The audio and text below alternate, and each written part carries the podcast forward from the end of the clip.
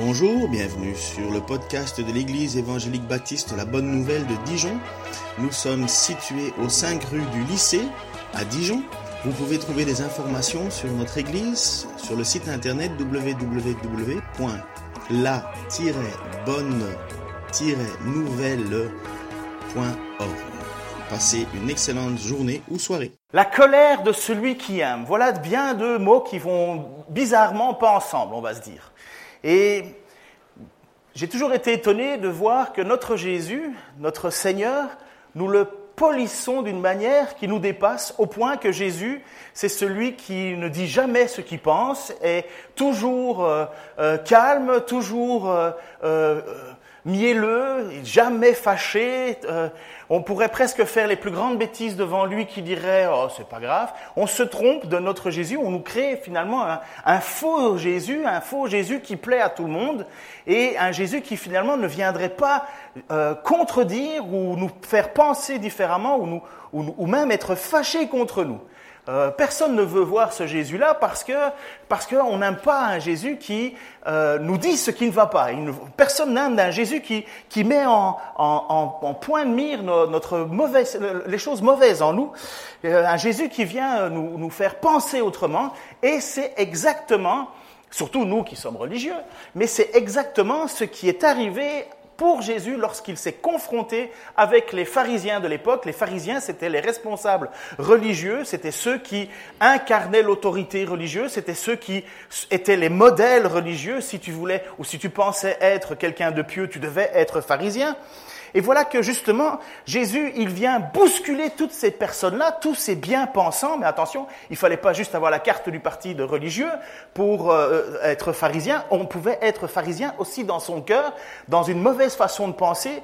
Le thème dans l'évangile de Marc, que nous étudions d'ailleurs, on voit qu'à un certain moment, les pharisiens se sont associés avec les disciples de Jean-Baptiste, donc les disciples de Jean-Baptiste qui espéraient dans le Messie, mais finalement, se sont même mis à, reprocher à Jésus de ne pas jeûner. Et puis nous allons voir dans le texte d'aujourd'hui que ces mêmes pharisiens se sont mis avec les Hérodiens. Les Hérodiens, c'était des gens, des hommes politiques, des, des, personnes qui avaient pris allégeance pour le roi Hérode et voulaient se soumettre à l'autorité de l'Empire romain, bien qu'ils étaient juifs.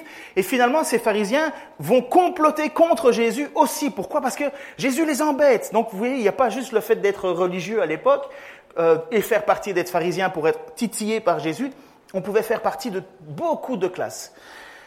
Et si nous regardons la manière dont Jésus a bousculé ces religieux, premièrement, il l'a fait, il les a bousculés parce que Jésus a dit qu'il était venu non pas pour les bonnes personnes, mais pour les mauvais. Et donc, un messie ou un envoyé ou un prophète qui vient pour les mauvaises personnes, eh bien, on reproche à Jésus cela. Pourquoi À quel moment Lorsqu'il a pris un repas? Vous vous souvenez, il a pris ce repas avec les collecteurs d'impôts et les pharisiens étaient là en disant, mais qu'est-ce que vous faites? Ou qu'est-ce que ton maître fait? Puisqu'il parlait d'abord aux, disciples. Mais qu'est-ce que votre maître fait avec ces gens de mauvaise volonté? Et Jésus a dit, je ne suis pas venu pour les gens en bonne santé, mais pour les malades, pour les pécheurs. Et le texte dans Marc parle bien de pécheurs notoires. Et Jésus était au milieu d'eux. Les pharisiens considéraient qu'il fallait se séparer de ces pécheurs. Deuxièmement, Jésus leur montre aussi que ce qu'ils croient n'est pas juste.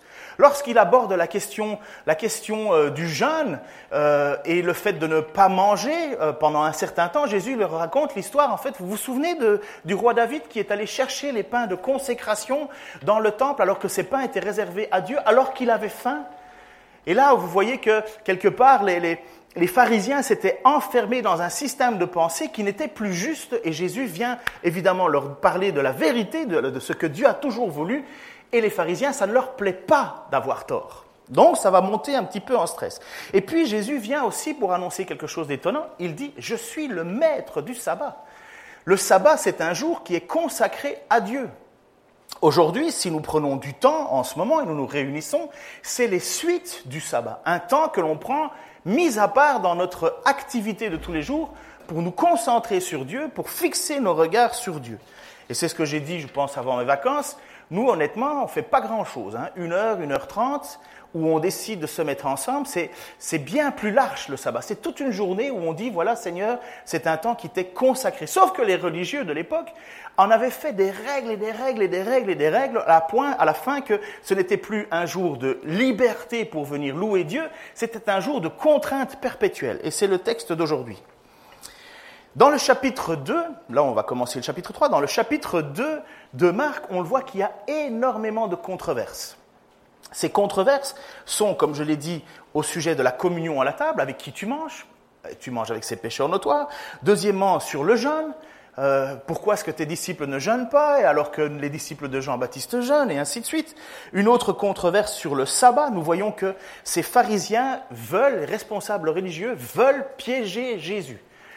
Lorsque c'est au sujet du jeûne, il pose la question pourquoi votre maître ne jeûne pas? Lorsque c'est sur le sabbat, il demande pourquoi est-ce qu'il ne fait pas le sabbat? Et ainsi de suite. Pourquoi est-ce que votre maître mange avec ses pécheurs? Et ainsi de suite, et ainsi de suite. Et Jésus va irriter les religieux de l'époque en leur disant plusieurs choses. D'abord, en Marc 2.10, il va leur dire, le Fils de l'homme a sur la terre le pouvoir de pardonner les péchés. Ça, ça irrite terriblement les religieux, et a raison. Seul Dieu peut faire cela. Alors, ou Jésus ment, ou il est fou, ou il est vraiment ce qu'il dit. Mais personne n'a le droit de pardonner les péchés si ce n'est Dieu. Et Jésus, en guérissant, vous vous souvenez de ce passage, un homme qui est descendu par le toit de, la maison, par ses quatre amis, qui est, sur sa natte, et Jésus dit ceci, afin de, prouver, de vous prouver que le Fils de l'homme a le pouvoir de pardonner les péchés, je déclare à cet homme, lève-toi, prends ta natte et marche. Donc Jésus veut prouver qu'il a ce pouvoir de pardonner les péchés en accomplissant ce miracle de cet homme, lève-toi, prends ta natte et marche. En Marc 2, 17, il va dire à un certain moment, je ne suis pas venu pour appeler les justes, mais les pécheurs. Mais sous-entendu, Jésus est en train de dire, vous êtes tous pécheurs. S'il y a bien une chose qu'un pharisien ne voulait pas entendre, c'est qu'il était pécheur. Lui, ça se mettait énormément de, rigueur, côté strict dans la vie, et il se croyait être juste, juste par la bonne application de sa loi, euh, de la loi. En même temps, Jésus va dire à un certain moment, ce qui les a aussi irrités, je ne suis pas venu, euh, euh, à, 20 nouveaux outre neuves, on ne vient pas pour continuer quelque chose qui existait, on vient pour donner une nouvelle direction. Lorsque c'est justement la question du jeûne, justement, Jésus vient pour dire, on ne va pas essayer de, refaire un, une, une une loi du passé, si on essaye de mettre du nouveau dans le passé, le passé va exploser et ainsi de suite. Bref, Jésus est en train de leur dire à ces pharisiens qui sont là en disant, le temps de l'Ancien Testament est passé. Je suis là. Ce qui devait être normalement dans leur compréhension, puisque c'était des gens qui étudiaient quand même la Bible, ils savaient que le Messie venait pour apporter une nouvelle vie, une nouvelle, spiritualité, une nouvelle manière d'adorer Dieu. Et, et d'ailleurs, tout pointe dans l'Ancien Testament vers le Messie. C'était ça le but, mais les pharisiens ne l'avaient pas compris. Et quand Jésus dit ancien, enfin, nouveau vin dans une nouvelle outre, sinon on brise l'outre, ou bien on ne met pas un, morceau d'étoffe euh, neuf sur un vieux tissu, et ainsi de suite, c'est parce que Jésus est en train de leur dire, il y a un temps qui est passé et il y a un nouveau temps qui arrive, le temps qu'on appelle temps messianique. Et puis, la, troisième, la quatrième intervention, c'est quand Jésus va dire, le Fils de l'homme est aussi maître du sabbat. Alors, et ça c'est le texte d'aujourd'hui, on est au chapitre 3, maître du sabbat. Déclarer qu'on est maître du sabbat, ça veut dire déclarer qu'on est Dieu. Pourquoi est-ce que le sabbat existe? Est-ce que vous vous souvenez? Je vais vous faire réagir parce que vous êtes, vous êtes un peu comme ça là. Vous savez que sous vos chaises, il y a des piles électriques branchées sur du 220 volts. Si je pousse sur ce bouton magique, vous allez réagir. Quelques-uns mourront avec l'espoir du paradis. Vous serez juste un peu en avance sur nous. Donc, si je pose la question, d'où vient l'origine du sabbat Et je dis, Bruce, non pas Bruce, pardon, c'est ton frère. Dan, d'où vient l'origine du sabbat? Attention, je pousse sur le bouton. Merci, mais tu n'es pas noir et tu ne t'appelles pas Dan. Vas-y, Dan. Exactement. Le septième jour, c'est l'origine du sabbat. Dieu se repose de toute sa création. Mais est-ce que Dieu se repose?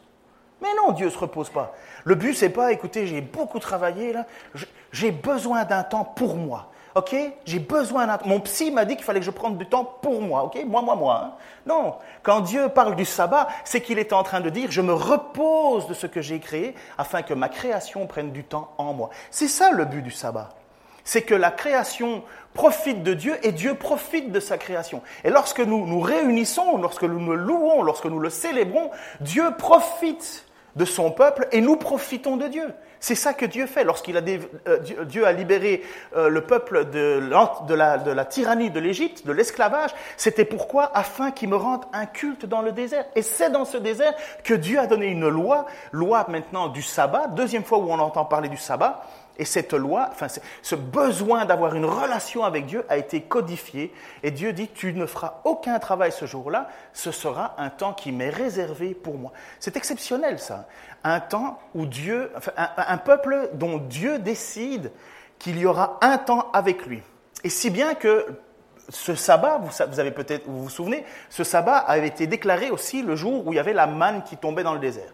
Pour ceux qui ne connaissent pas trop l'histoire de la manne, c'est Dieu qui fait parcourir le désert pendant 40 ans au peuple et pendant ces 40 ans, Dieu leur donne de la manne. C'est une espèce de farine qui tombe du ciel, qui a un goût de miel. Et cette manne, elle est là pour être leur subsistance de tous les jours. Et ils devaient chaque jour aller chercher de la manne. Pour prouver quoi? Parce que Dieu voulait leur prouver, vous allez dépendre de moi. Vous êtes dans un endroit hostile et il faut que vous dépendiez de moi pour votre nourriture, vos boissons, pour tout. Et là, Dieu dit, le septième jour, vous ne devrez pas aller chercher de la manne. Parce que le sixième jour, j'aurais prévu pour que vous en auriez assez pour pouvoir prendre du temps pour me célébrer. Conclusion, Dieu organise les choses afin que nous puissions prendre du temps avec lui parce que nous en avons besoin et parce qu'il l'exige. Alors, il y a des conclusions à tirer, mais ça, vous pouvez écouter sur le site internet, j'en ai parlé la semaine passée, pour ceux qui ont encore de la mémoire, Souvenez-vous-en, nous réglons notre vie quand même en fonction de Dieu. C'est ça que Dieu veut, de régler notre vie en fonction de lui, et lui s'occupe pour que nous puissions passer du temps avec lui. Et voilà que nous sommes maintenant dans cette situation avec ces pharisiens qui sont bousculés par Jésus profondément dans leur manière de comprendre les choses. Et ils vont organiser un traquenard. Ils vont organiser une situation pour piéger Jésus. Jésus entra de nouveau dans la synagogue. On ne sait pas laquelle, mais on sait que Jésus, à chaque fois qu'il allait dans un village, il allait enseigner dans les synagogues. Il s'y trouvait un homme avec la main paralysée. On le surveillait attentivement pour voir s'il le guérirait un jour de sabbat.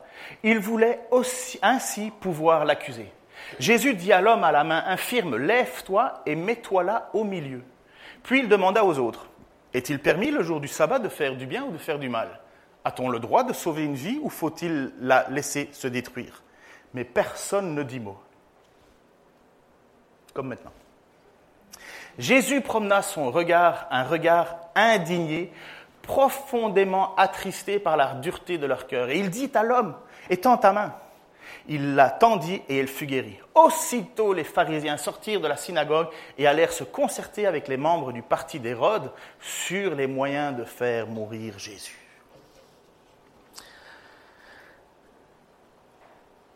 On place Jésus volontairement dans une situation particulière. Vous pouvez lire dans les synoptiques Matthieu 12, Luc 6, donc dans les synoptiques les autres évangiles qui parlent de la même histoire, Matthieu 12, euh, Luc 6, on voit qu'il y a un complot qui est organisé. On voit que on veut piéger Jésus. On veut prouver que Jésus n'obéit pas à la loi du sabbat que les pharisiens ont imposée. On ne sait pas et on veut prouver que, que finalement Jésus est un mauvais maître, un mauvais enseignant. Regardez, il ne respecte pas. Et dans leur système religieux, les responsables, les, les pharisiens s'étaient posé la question, et encore aujourd'hui, pouvons-nous, oui ou non, guérir quelqu'un un jour de sabbat? Pour ceux qui étaient ici lorsque j'ai enseigné sur la première partie de, sur le sabbat, aujourd'hui encore, les Juifs ont des règles sur le sabbat énormes. Dans un hôpital qui respecte le sabbat, on ne guérit pas le jour du sabbat. On donne les médicaments suffisants pour assurer le maintien de la vie, mais on guérira le lendemain du sabbat, mais pas le jour du sabbat. Ils considèrent que guérir quelqu'un est un acte de travail. Lorsqu'on donne. Alors, il y a évidemment plusieurs rabbins qui écrivent plusieurs choses, mais il y a aussi certains qui disent, oui, on peut donner des médicaments, mais il faut avoir préparé le médicament la veille, parce que sinon ce serait un travail. Et la grande question qui se posait, avec la question de, où Jésus vient et intervient, la grande question qui se pose encore aujourd'hui, est-ce que guérir quelqu'un est du travail, oui ou non? Est-ce que nous déplaisons à Dieu en guérissant quelqu'un? Grande question. Grande question de personnes qui se sont perdues. Perdues dans des raisonnements religieux, perdues de l'image de qui est Dieu. Ils ont pensé en un Dieu qui imposait des règles et dont il fallait respecter toutes les règles jusqu'à la plus petite lettre pour essayer d'être sauvé par Dieu. Et ça en est devenu un système complètement sclérosé, écrasé, étouffant, où même la compassion n'avait plus sa place. Et voilà que Jésus leur pose cette question. Est, non, attends, Est-il permis le jour de sabbat de faire le bien ou le mal? A-t-on le droit de sauver une vie ou de la laisser mourir? Mais quand Jésus, Dieu fait homme, vient te poser cette question, il vient te demander, est-ce que tu as compris qui j'étais? Quelle image t'es-tu fait de moi? Est-ce que tu penses que j'ai plus de joie à te voir laisser crever quelqu'un plutôt pour, respecter mes règles plutôt que d'avoir de la compassion Et j'ose dire le mot crever parce que le texte nous dit qu'à un certain moment, et là, ça c'est la version Summer, mais les autres versions disent bien Jésus promena un regard de colère. De colère parce que Jésus est en colère sur ces gens. Ces gens qui n'ont plus qu'une seule obsession, obéir à leurs propres règles et de coincer ceux qui n'y obéiraient pas, au prix de la compassion, au prix de l'amour, au prix d'une chose aussi simple que aider quelqu'un qui souffre. Si vous regardez dans les autres textes, nous avons Marc qui dit, puis il demanda aux autres, est-il permis de suivre le jour sabbat Et nous voyons Matthieu et Luc qui donnent des détails en plus. Matthieu nous donne un détail en disant, supposez que l'un de vous, donc il parle à ses religieux, ait euh, une seule brebis et qu'un jour de sabbat, elle tombe dans un trou profond. Ne la tirerez-vous pas pour, vous pour la sortir? Et là encore, les pharisiens avaient créé des lois et s'étaient dit, si un animal tombe dans un trou, est-ce que lui jeter une corde, c'est travailler? Est-ce que lui jeter de la nourriture pour qu'elle tienne jusque demain, c'est travailler? Et ainsi de suite, et ainsi de suite. Et, non, et donc d'autres pharisiens avaient dit, non, non, non, il faut la sauver. Et c'est pour ça que le texte, mais là je ne l'ai pas mis, mais Jésus va dire, mais l'homme a quand même bien plus de valeur qu'une brebis. Et voilà, alors Luc, lui, il dit, supposez que l'un de vous n'ait qu'une seule brebis et qu'un jour de sabbat, elle tombe dans un trou profond, ne la tirerez-vous pas pour en sortir? Là, c'est Jésus qui questionne les personnes. Il leur pose des questions sur leur système de compréhension de qui est Dieu et surtout du sens du sabbat. Ça va, vous êtes encore avec moi? Reste encore un petit peu d'eau dans votre corps? Vous savez que c'est important de boire. Hein Pour ceux qui font du vélo, on perd 20% de capacité dès qu'on commence à rentrer en mode déshydratation. Hein mais votre cerveau continuera à être bien alimenté.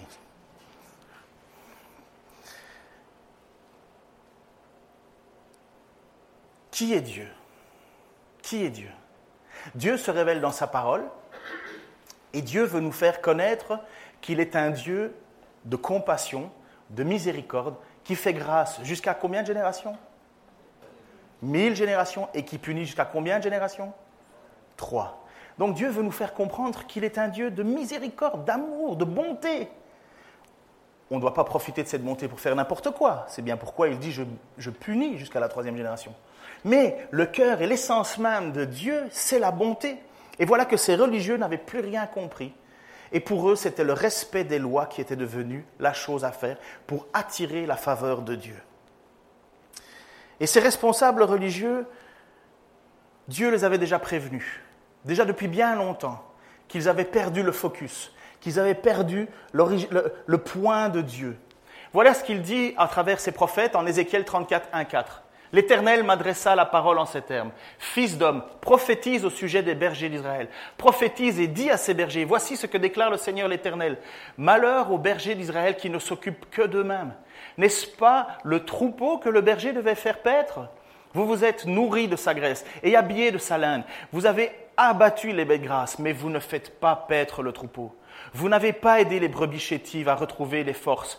Vous n'avez pas soigné celles qui étaient malades. Vous n'avez pas bandé celles qui avaient une patte cassée. Vous n'avez pas ramené celles qui s'étaient écartées. Vous n'avez pas cherché celles qui étaient perdues. Non, vous leur avez imposé votre autorité par la violence et la tyrannie. Déjà en Ézéchiel, Dieu est déjà en train de leur parler à travers ses prophètes en disant, vous vous êtes endurcis, vous avez écrasé mon peuple qui avait besoin de secours, mais vous l'avez tyrannisé avec vos lois. Et je crois que la loi du sabbat est la loi la plus tyrannique qui puisse exister. elle existe encore. Je ne sais pas si... Oui, mais vous savez que même, et je l'ai dit euh, il y a deux, trois semaines, même la gestion de ton papier toilette est tenue en compte dans, dans les règles euh, de savoir comment on vit il considère qu'il faut couper le papier la veille. Mais vous vous imaginez jusqu'où ça va alors que dans l'écriture, il est simplement dit, tu ne travailleras pas. Mais ils ont été jusqu'à imposer des règles et des règles et des règles d'une tyrannie profonde, dont le Fils de Dieu vient au milieu et ses responsables religieux veulent coincer Jésus avec ces règles. Dieu a envoyé son prophète Ésaïe aussi, qui a déclaré en Ésaïe 58, et là c'était au sujet du jeûne, mais on peut le mettre dans la question du sabbat. Le jeûne qui me plaît est celui qui consiste à détacher les liens de la méchanceté, à délier les courroies de toute servitude, à mettre en liberté tous ceux que l'on opprime et à briser toute espèce de joug. C'est partager ton pain avec ceux qui ont faim et offrir l'hospitalité aux pauvres sans abri. C'est donner des habits à celui qu'on voit nu et ne pas te détourner de ton prochain. Jésus, lui, il est là et il est ce berger qui, au milieu de cette, de cette synagogue, est ausculté et, et observé par des religieux qui disent Est-ce qu'il va obéir à nos lois? Et de l'autre côté, vous avez de la salle des gens qui sont en totale dépendance de Dieu, dont cet homme à la main sèche, et qui n'espèrent qu'une chose c'est un sauveur. C'est quelqu'un qui vient pour avoir de la compassion pour eux. D'un côté, les religieux disent non. De l'autre côté, vous avez le Fils de Dieu qui dit oui. Et voilà que Jésus nous montre ce qui a toujours dû être et qui est très difficile pour nous à comprendre, soit parce qu'on trouve ça béni oui oui ou enfantin, soit parce qu'on, pour quelle raison j'en sais rien, mais Dieu veut nous montrer, Jésus veut nous montrer que la compassion et l'amour aura toujours le dessus sur la loi. C'est étonnant d'entendre ça. Mais la compassion et l'amour auront toujours le dessus sur la loi.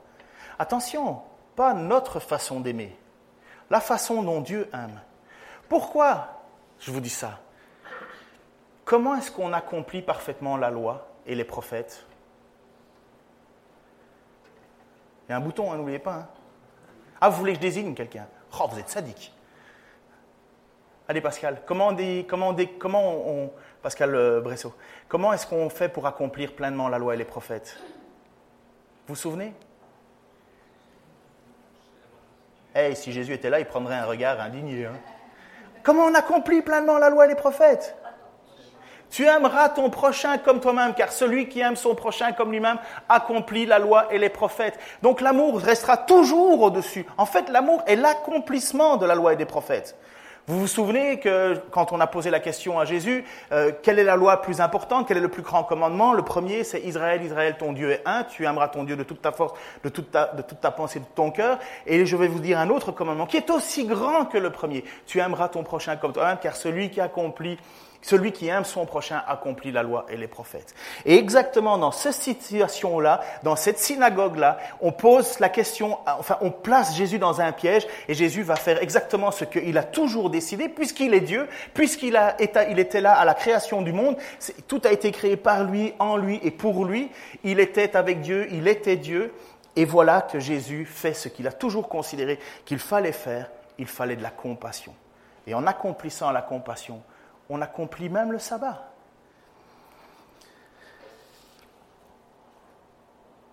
Écoutez ceci, et quand j'ai choisi ce texte, honnêtement, j'ai gloussé moi-même en disant, ouf, je trouve que ce texte, il va un peu nous bousculer. Et euh, est-ce qu'on a envie d'être bousculé, surtout qu'on attire une église de l'extérieur Alors on se dit, tiens, quelle image on veut laisser? Et je me dis, quand bien même à l'image, ce qu'il faut laisser, c'est la parole de Jésus. Et je voudrais vous mettre en une situation qui m'a mis, où je me suis mis moi-même, très inconfortable. Mais lisons ce texte comme si Jésus nous parlait directement. Quant à vous qui m'écoutez, donc c'est comme si Jésus nous parlait. Voici ce que je vous dis. Aimez vos ennemis. Faites du bien à ceux qui vous haïssent. Appelez la bénédiction divine sur ceux qui vous maudissent. Priez pour ceux qui vous calomnient. Si quelqu'un te gifle sur une joue, présente aussi l'autre. Si quelqu'un te prend ton manteau, ne l'empêche pas de prendre aussi ta chemise. Donne à tous ceux qui te demandent. Et si quelqu'un te prend ce qui t'appartient, n'exige pas qu'il te le rende. Faites pour les autres ce que vous voudriez qu'ils fassent pour vous.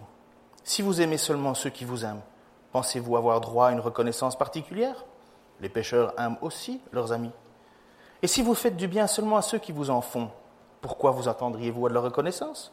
Les pécheurs n'agissent-ils pas de même? Si vous prêtez seulement à ceux dont vous espérez être remboursé, quelle reconnaissance vous doit-on?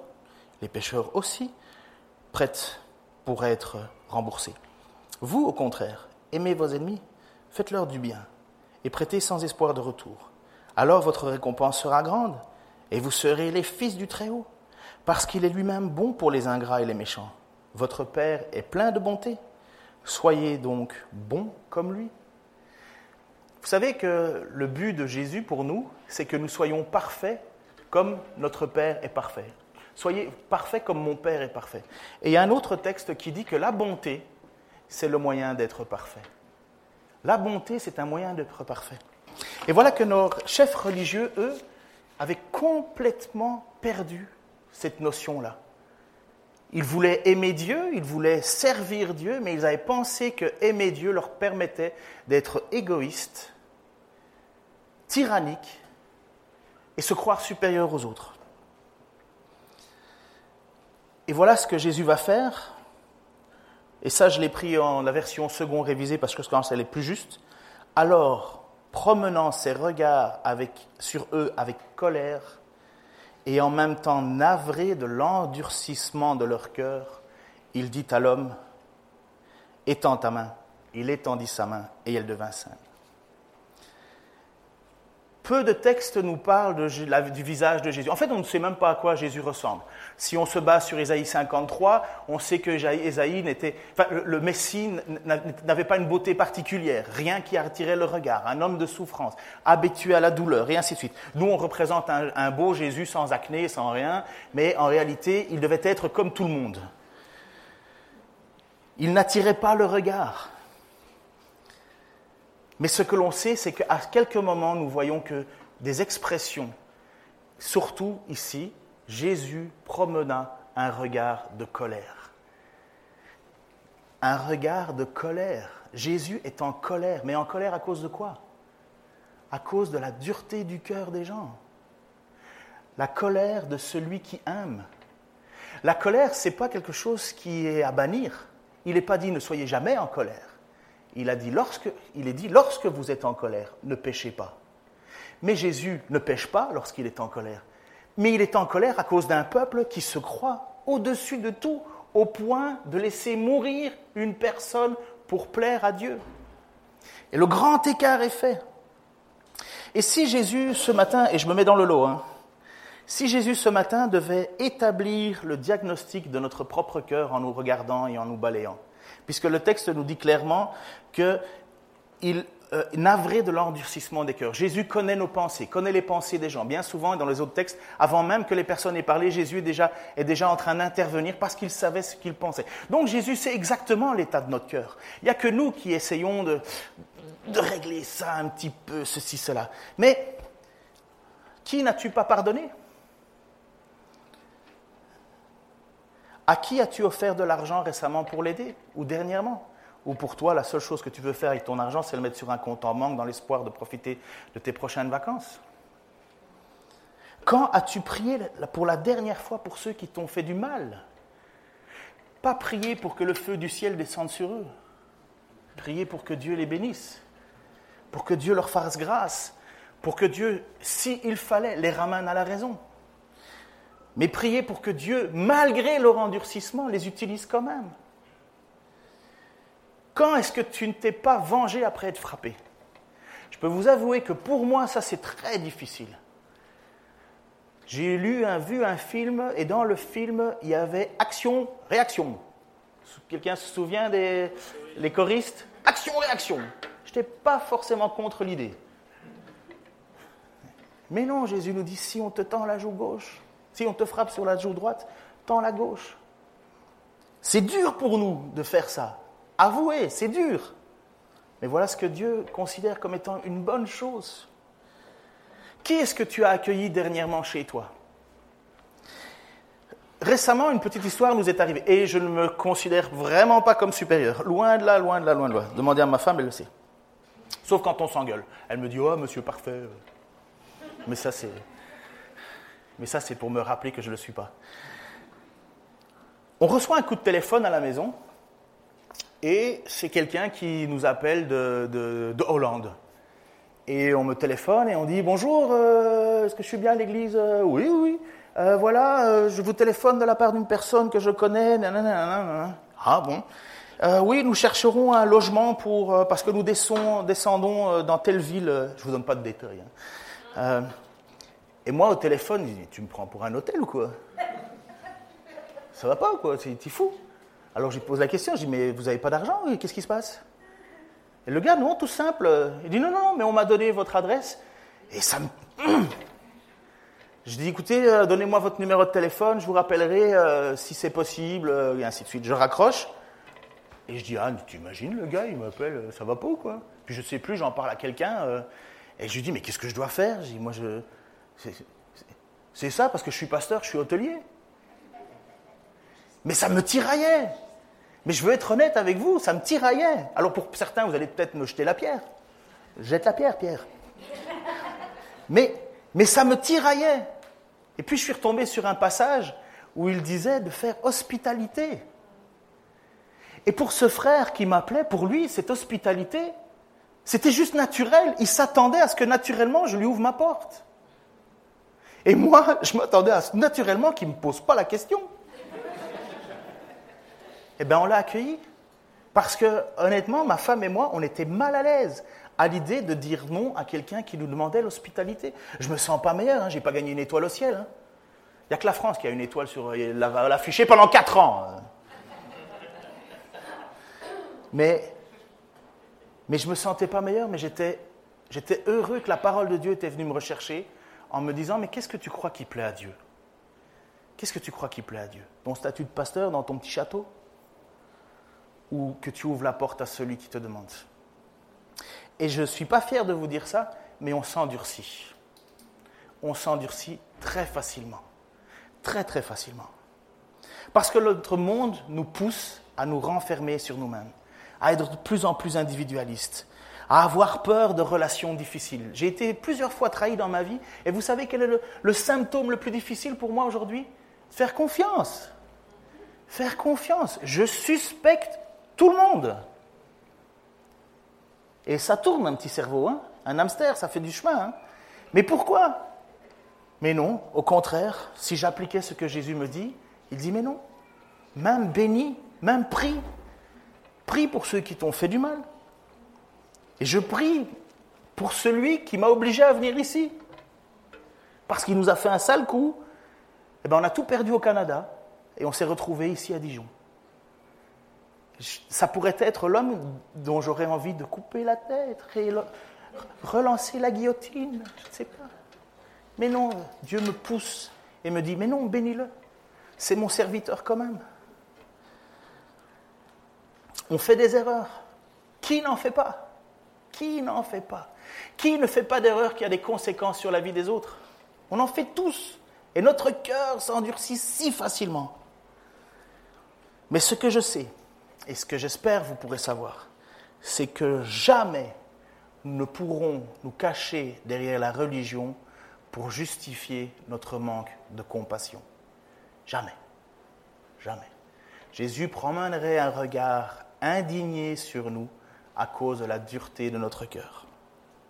Et voilà que aussitôt les pharisiens sortirent de la synagogue et allèrent se concerter avec des membres du parti d'Hérode sur le moyen de faire mourir Jésus. À ce moment-là, le sort de Jésus est décidé. À ce moment-là où Jésus a fait preuve d'une compassion énorme et a montré son côté indigné de l'endurcissement de leur cœur, alors que Jésus était là pour donner la vie à celui qui mourait, eux avaient décidé de donner la mort à Jésus. L'histoire de Marc ici nous montre que le seul objectif de ces religieux, c'était de ne pas perdre la face, de continuer un système établi dans lequel ils étaient les chefs, les respectueux, les respectés, les honorés, et ainsi de suite. Et quand Jésus vient leur rappeler l'essence même de ce qu'ils lisent, ils veulent juste faire une chose, le faire taire. Et notre, le Saint-Esprit dans notre vie, qu'est-ce qu'il fait? Quel est, le Saint, quel est le rôle du Saint-Esprit? Dan, j'ose te redemander encore. Que fait le Saint-Esprit? Oui. Et qu'est-ce qu'il a dit à Jésus? Qu'est-ce qu'il a dit aux apôtres? Je vous envoie mon. Un consolateur qui vous. Merci Dan. Un consolateur qui vous rappellera tout ce que je vous ai dit. Et le Saint-Esprit, on en fait des tonnes et des pataquès, hein, le Saint-Esprit. On en fait de, nous des super-héros, de ci ou de là, ou des, des polyglottes, tout ce que vous voulez. Mais le Saint-Esprit, c'est ça qu'il doit faire. Nous rappeler que Jésus, ce que Jésus a dit, et nous rappeler la dureté de notre cœur. La dureté de notre cœur. Seigneur, je te remercie pour ta grâce. Et à la lecture de ta parole, Seigneur, je ne pouvais faire qu'une seule chose, c'est reconnaître la dureté de mon propre cœur. Seigneur, si j'avais été là au milieu de cette synagogue avec cet homme et cette main sèche, qu'est-ce que j'aurais voulu? Et aujourd'hui, Seigneur, dans nos églises, lorsque des gens viennent de l'extérieur, comment est-ce que nous les accueillons? Même avec ceux qui nous ont fait du mal, ceux qui nous ont persécutés, comment nous les traitons, Seigneur? Ceux, Seigneur, qui, nous calomnient, ceux, Seigneur, qui nous volent. Seigneur, apprends-nous, apprends-nous à avoir un cœur de plus en plus parfait comme toi tu l'es à être bon comme toi tu l'es. Toi qui fais pleuvoir sur les bons comme sur les méchants, Seigneur. Aide-nous, Seigneur, jusqu'à ce que nous soyons avec toi au ciel, dans ta présence, délivrés de tout ce fardeau, à lutter, Seigneur, contre ce qui nous renferme, à être généreux de notre argent, à être généreux de notre temps, à être généreux de nos maisons, à être généreux de ce que nous avons ici et qui brûlera, pour mettre dans les cieux des œuvres bonnes que tu as préparées d'avance. Seigneur, alors je te prie pour nos deux églises réunies ici. Nous sommes, faibles dans cette ville de Dijon. Nous ne sommes rien. Mais nous avons toi qui nous as tout enseigné. Aide-nous, Seigneur, à le mettre en pratique. Aide-nous, Seigneur, à regarder à toi et à obéir à toi et seulement à toi. Dans le nom de Jésus-Christ. Amen. Voilà, je vous invite à un chant, un dernier chant, je crois, c'est ça?